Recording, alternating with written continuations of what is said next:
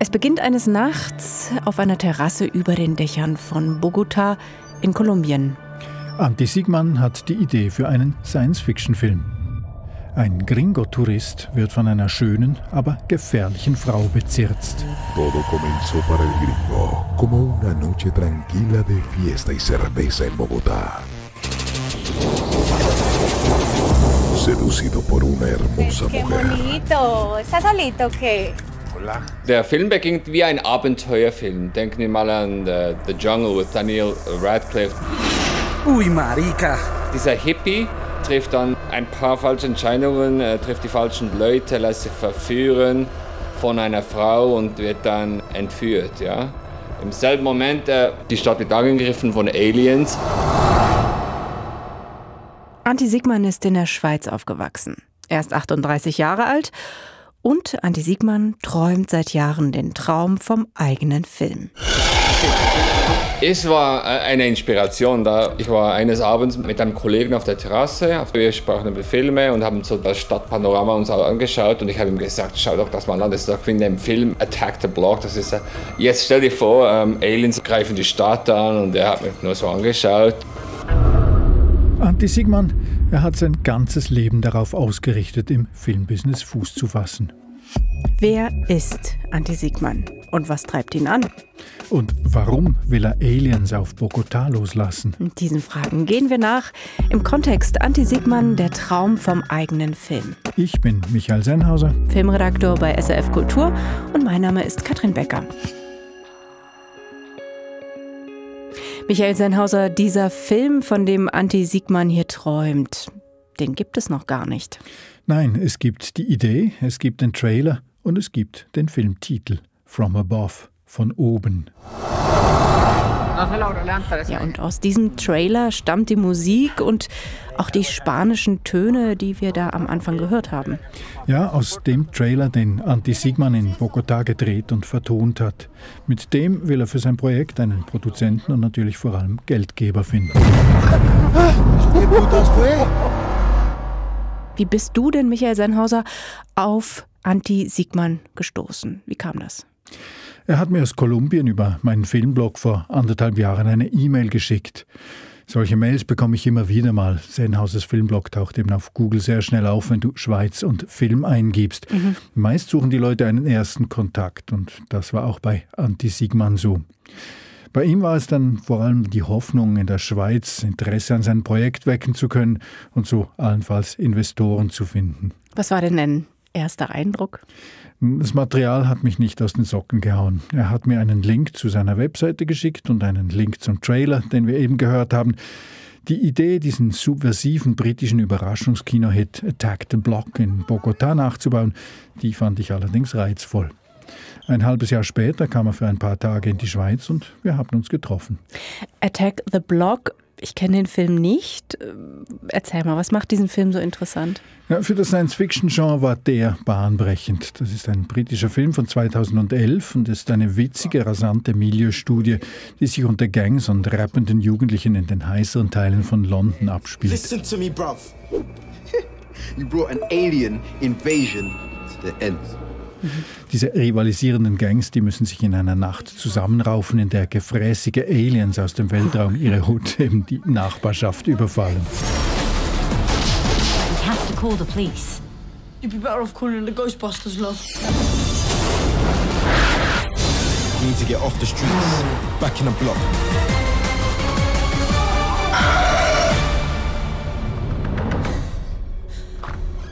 Attack the Block von Joe Cornish ist zum Instant-Klassiker geworden, eben weil er sehr realistisch dieses Milieu zeichnet. Gangrivalitäten und dann halt noch Aliens in London. Der Film wurde auch zum Karrieresprungbrett für einige unbekannte junge Schauspieler, etwa John Boyega, der dann vier Jahre später mit den neuen Star Wars-Filmen weltbekannt wurde. Und Andy Sigma war offensichtlich auch ein Fan dieser britischen Produktion. Klar, das hat auch einiges mit seiner Biografie zu tun.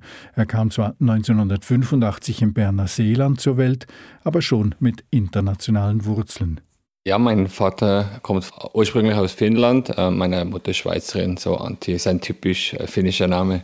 Aufgewachsen ist er dann mit drei Geschwistern in Kerzers. Filme am Fernsehen und später auch im Kino faszinierten ihn schon früh, vor allem wenn sie mit Science Fiction oder mit Monstern oder mit Aliens zu tun hatten. Spontan Friedhof der Kuscheltiere.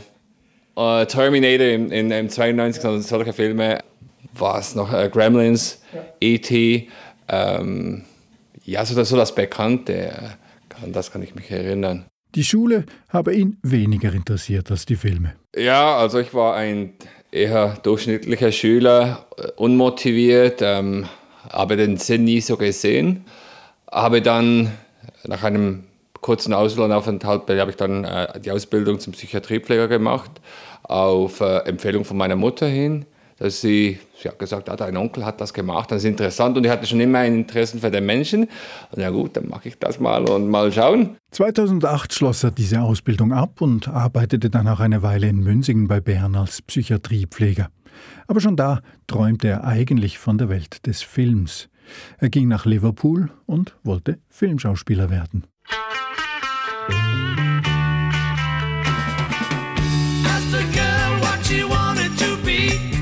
Liverpool, ich denke, ich dachte so, das ist da die Stadt der Künstler.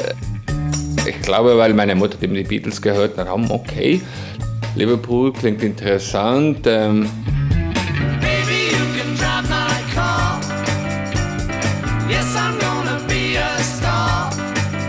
Und London hat mich dazu mal nicht so, ich fand es nicht so reizvoll. Da war eine große Stadt. Ich bin und war ein Land, da bin ich doch immer noch. Und ja, wollte es suchte etwas Kleineres, aber mit Zugang zu etwas, das Verbindungen hat zur Filmindustrie.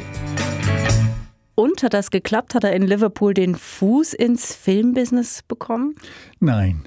Liverpool ist ja auch nicht wirklich der richtige Ort, um im Filmbusiness Fuß zu fassen. Mit den Schauspielercasting klappt es nicht und den Job als Bartender, den er suchte, den fand er auch nicht. Also mhm. war er vor allem im Kino.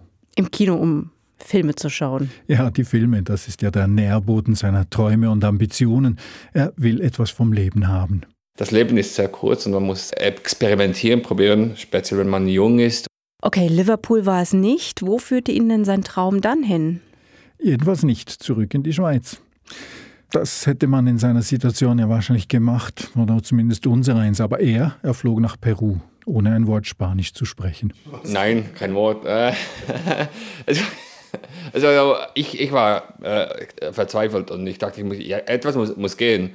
Und dann habe ich der Mutter angerufen und gesagt, ähm, äh, ich werde irgendetwas machen. Ich weiß noch nicht was. Morgen gebe ich dir Bescheid. Und dann habe ich mal so die Weltkugel angeschaut und dann mal, was gibt es denn da so? Und äh, dann ist Peru, habe ich Peru gesehen und dann hm, okay, mal, die sprechen da, glaube ich, Spanisch. Habe ich mal auf Google nachgeschaut und dann, ja, gehen wir doch mal da, dorthin.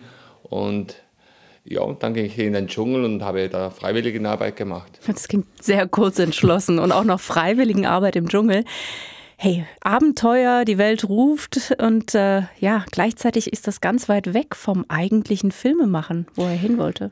Ja, aber es war auch nicht ganz so ein Schuss ins Blaue, wie es jetzt klingt. Er ging nämlich mhm. mit einer Organisation dahin, er hat Reinigungsarbeiten gemacht in einem Tierspital und er hat geholfen, Dschungelwege anzulegen für den Tourismus.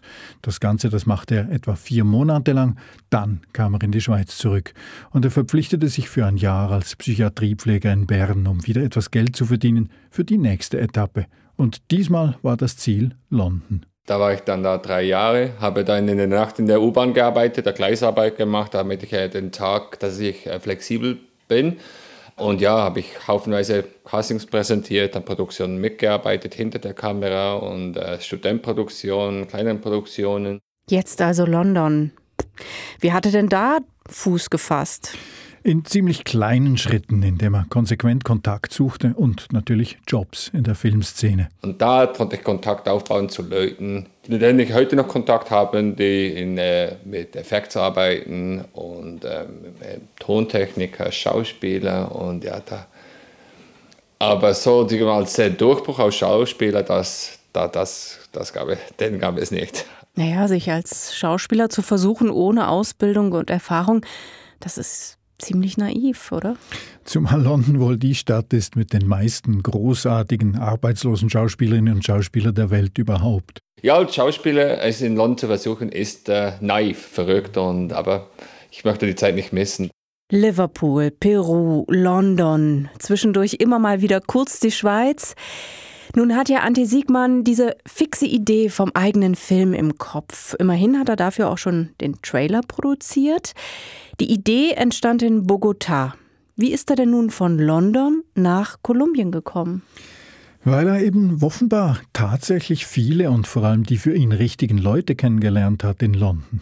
Ja, ich habe da an einer kleinen Produktion mitgearbeitet hinter der Kamera und da kam ich mit einem Tontechniker ins Gespräch und der, der war von Kolumbien, von Bogotá und der hat mir gesagt, du solltest es mal versuchen in Bogotá, in Kolumbien, da ist die Filmbranche ist am Aufkommen und ich sage, wirklich, ähm, und ja, dann dachte ich darüber nach ein wenig und dann eines Tages packte ich den Koffer und ging nach Kolumbien. Ein mutiger Versuch, zumal er trotz vorherigem Peru-Aufenthalt immer noch kaum Spanisch sprach. Uh. Nein, das war ziemlich bei Null. Aber Anti-Siegmann wäre nicht Anti-Siegmann, wenn er sich nicht sofort wieder neu organisiert hätte in Bogota. Ich habe mal einen Agenten gesucht und habe versucht, äh, mich durchzuschlagen mit dem Spanischen, habe gesagt, ich kann auch Übersetzungsarbeit machen. Ich habe dann als Statist in ein, zwei Produktionen mitgearbeitet und dann habe ich es dann äh, da Netflix da, zu dieser Zeit hat dann angefangen zu drehen mit Narcos und dann konnte ich als Castingsassistent äh, mitwirken, übersetzen. Ich habe den, hab, hab den Schauspieler geholfen und dann, ja, und dann habe ich so ein wenig Fuß fassen können. Netflix Narcos, das ist der große Netflix-Serienhit über die kolumbianischen Drogenkartelle. Ja, im Grunde hat er ja dann also den Fuß endlich in der richtigen Tür gehabt, könnte man so sagen, oder? Ja, das war genau dieser Boom in der kolumbianischen Filmszene, von der Anti Siegmanns Gewährsmann in London gesprochen hatte.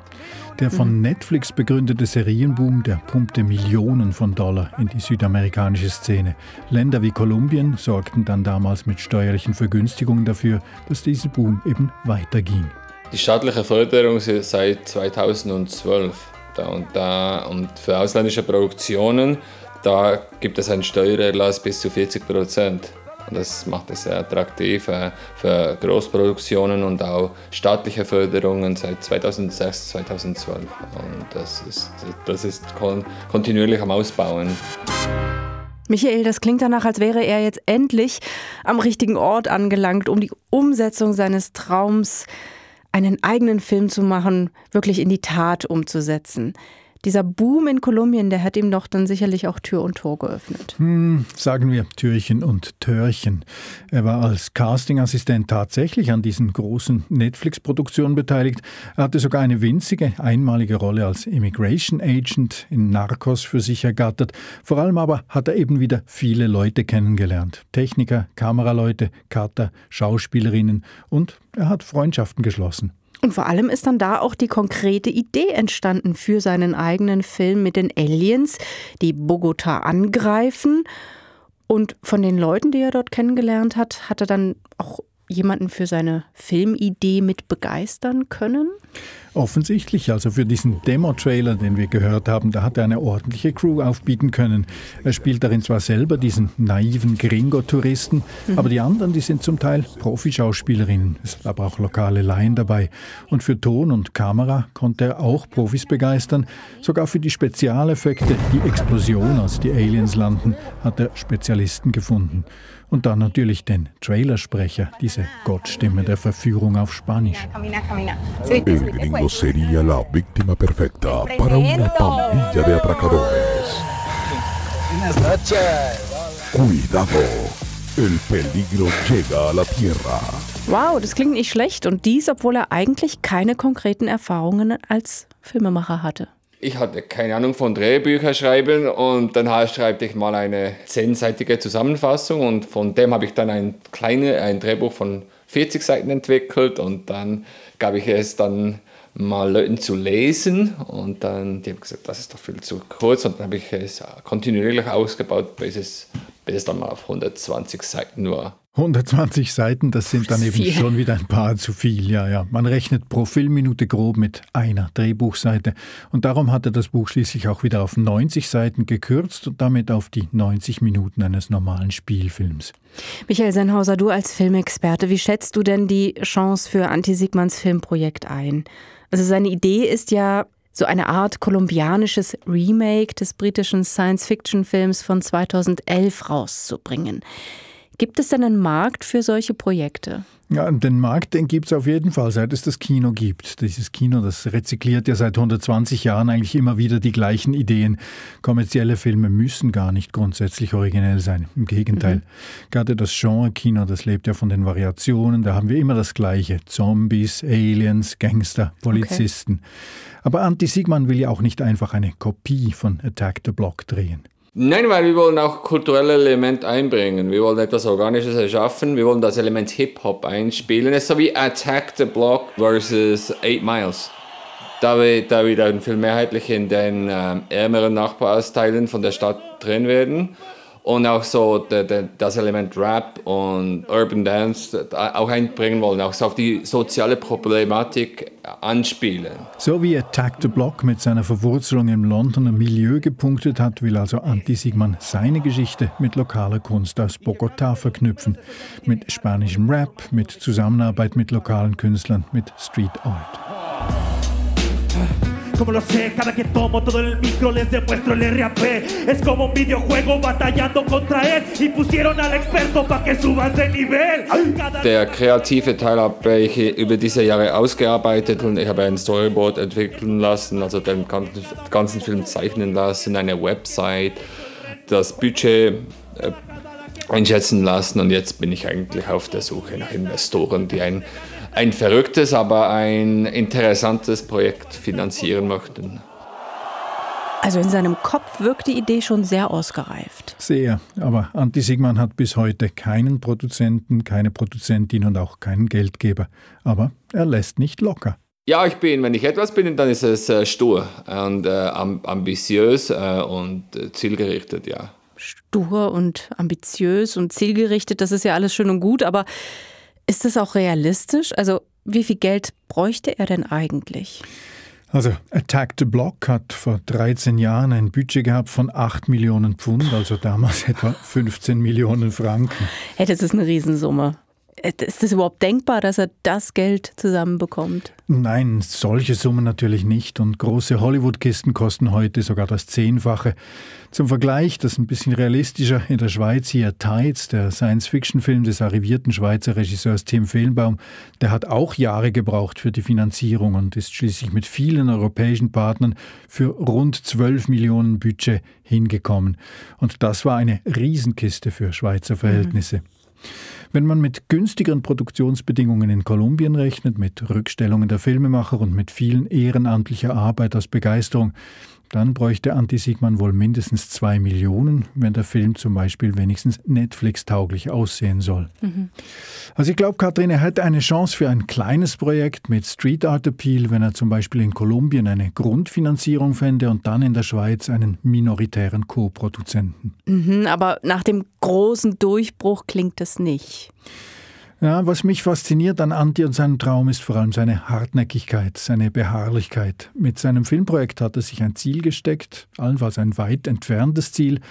Er sieht sich als Künstler, er hat eine Vision. Und er hat sein ganzes bisheriges Leben darauf ausgerichtet und das hat ihm viele ziemlich ungewöhnliche und abenteuerliche Etappen ermöglicht. Hartnäckigkeit, finde ich, und Durchhaltevermögen sind so ziemlich das Wichtigste im Filmbusiness und die hat er in rauen Mengen.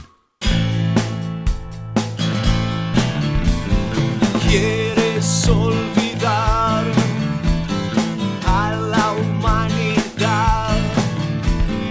Ya no puedes más Dolor soportar. Michael Sennhauser, wo steht denn Anti-Sigman jetzt? Seit Oktober ist er wieder zurück in der Schweiz und ich habe ihn letzte Woche ein zweites Mal getroffen, weil ich natürlich wissen wollte, warum er wieder hier ist. Ja, es ist die ganze Entwicklung mit so mal wirtschaftlich, äh, die ganze Inflation in Kolumbien, Kriminalität und also das Gefühl, ich bin bei so einem äh, eher Sackgasse gelandet. Ich denke jetzt äh, mal äh, neue, neue Richtung suchen und ja, komme mal zurück in die Schweiz und ja, andere Angriffspunkte wählen. Also es tönt so, als wenn sich für ihn erstmal ein Kapitel geschlossen hat. Hat er denn mit Bogotá, mit Kolumbien gänzlich abgeschlossen? Im Gegenteil. Ich möchte bestimmt nicht zurückgehen. Also das nächste Mal für die Dreharbeiten. Er lässt nicht locker. Und er bleibt trotzdem pragmatisch. Genau, ja, ich hoffe jetzt mal, dass sie so eine gewisse Stabilität haben. 80 Prozent Nachtwache in der Psychiatrie, also was ich eigentlich ursprünglich gelernt habe. Und nebenbei fange ich jetzt an zu arbeiten im, im Bereich Casting mit einer kleinen Agentur in Zürich. Also wie schon in London und dann in Kolumbien, er sieht auch diesen Teilzeitjob in der Zürcher Castingagentur vor allem als eine Tür zur Schweizer Filmszene. Genau. Leute kennenzulernen, eben das Netzwerk aufbauen, neue Inputs, neue Kontakte und dann eben das Projekt auch wieder äh, in Angriff nehmen. Irgendwie schon bewundernswert, wie Andi Siegmann so immer wieder einen Weg findet, um seinen Traum zu verfolgen. Ja, das Leben ist ein Provisorium, denke mal an sich. Also, wir, wir planen ja immer und äh, setzen sich Ziele, aber letztendlich, ja, es, äh, es kommt ja so, wie, äh, wie es letztendlich, also ich glaube an das Schicksal und es kommt so, wie es muss letztendlich. Und, ja. Life is what happens to you while you're busy making other plans. Und den persönlichen Anschluss an die alte Heimat Schweiz, den hat er auch nicht lange suchen müssen. Ja, ja, immer noch der gleiche Freundeskreis, wie ich vor 15 Jahren hatte, als ich bin ausgewandert und ja, mit denen bin ich immer in Kontakt geblieben und ja, aber jetzt momentan bin ich wirklich am, äh, am Fokussieren, wieder alles aufzubauen und meine Freundin kommt in die Schweiz, also wir sind nachher heiraten. Sie ist von Venezuela, auch arbeitet in der Filmindustrie, so haben wir uns auch kennengelernt und ja, dann bin ich ziemlich beschäftigt momentan. Michael Sennhauser, das klingt nach einem ziemlichen Kontrastprogramm. Nach der großen, weiten Welt, jetzt diese beschauliche Schweiz. Träumt Antti Siegmann jetzt wieder von der Schweiz aus den Traum vom eigenen Film? Du meinst anders als all die Leute, die sagen, in der Schweiz kann man gar nicht träumen. Ja? ja in meinem letzten Kontext mit dieser Schweizer Hollywood-Standfrau, mit Petra Sprecher, die kam ja kurz für einen Besuch nach Basel und da hat sie erklärt, die Schweiz, die sie nach wie vor liebe, die sei zu klein für ihre Träume. Mhm. Und das kann Antti Sigmann nachvollziehen. Ja, das ist schon so. Also man will ja nicht rausragen, das ist ein bisschen das Durchschnittliche. Man ja, es ist so wie ein gewisses Vakuum, die Stille und ja, ja nicht auffallen. Es ist, äh, es äh, weiß genau, was sie meint. Aber letztendlich, man, man, man tut ja sein eigenes Umfeld gestalten und man sollte sich nicht festlassen also einfach gesagt, nicht zu fest versuchen zu prägen, was um mich herum läuft, aber selber versuchen, etwas zu machen. Aber ja, ähm, ja, wir passen immer ein bisschen auf. Ja, das sollte ich vielleicht nicht sagen. Man, man fühlt sich beobachtet, ja. Was nichts daran ändert, dass Anti Sigman nicht eine Sekunde daran denkt, seinen Filmtraum irgendwann zu beerdigen. Nein, so Plan B bei mir geht's nicht.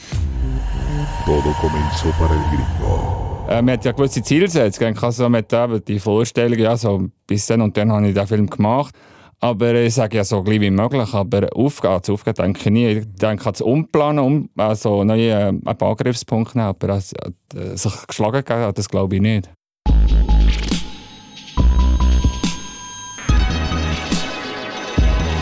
Heute ist Anti Sigmann 38 Jahre alt. Wo sieht er sich denn mit 70? Am Filme machen oder produzieren. Das ist also... Ir irgendwo in der Welt spielt das eine Rolle, wo? Irgendwo. Als Freischaffender, Filmschaffender, äh, ja, Reisender, also pensionieren und so, das ist nicht so mein Ding, das kann ich mir nicht vorstellen. Das ist ein komisches Konzept für mich.